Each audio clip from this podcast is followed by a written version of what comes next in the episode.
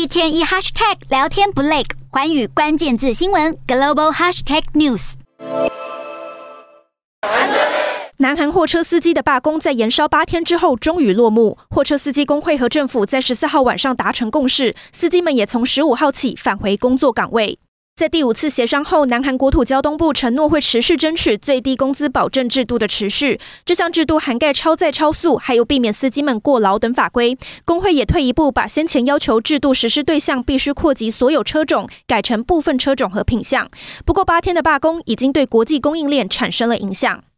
At Hyundai's biggest factory, production has dropped to around 60%. Components not able to be delivered due to the action.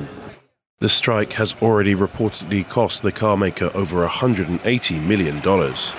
南韩的汽车工业受到重击，半导体和石化产品也躲不过连锁效应。用来清洁晶圆的关键化学材料异丙醇就遇上了出口受阻。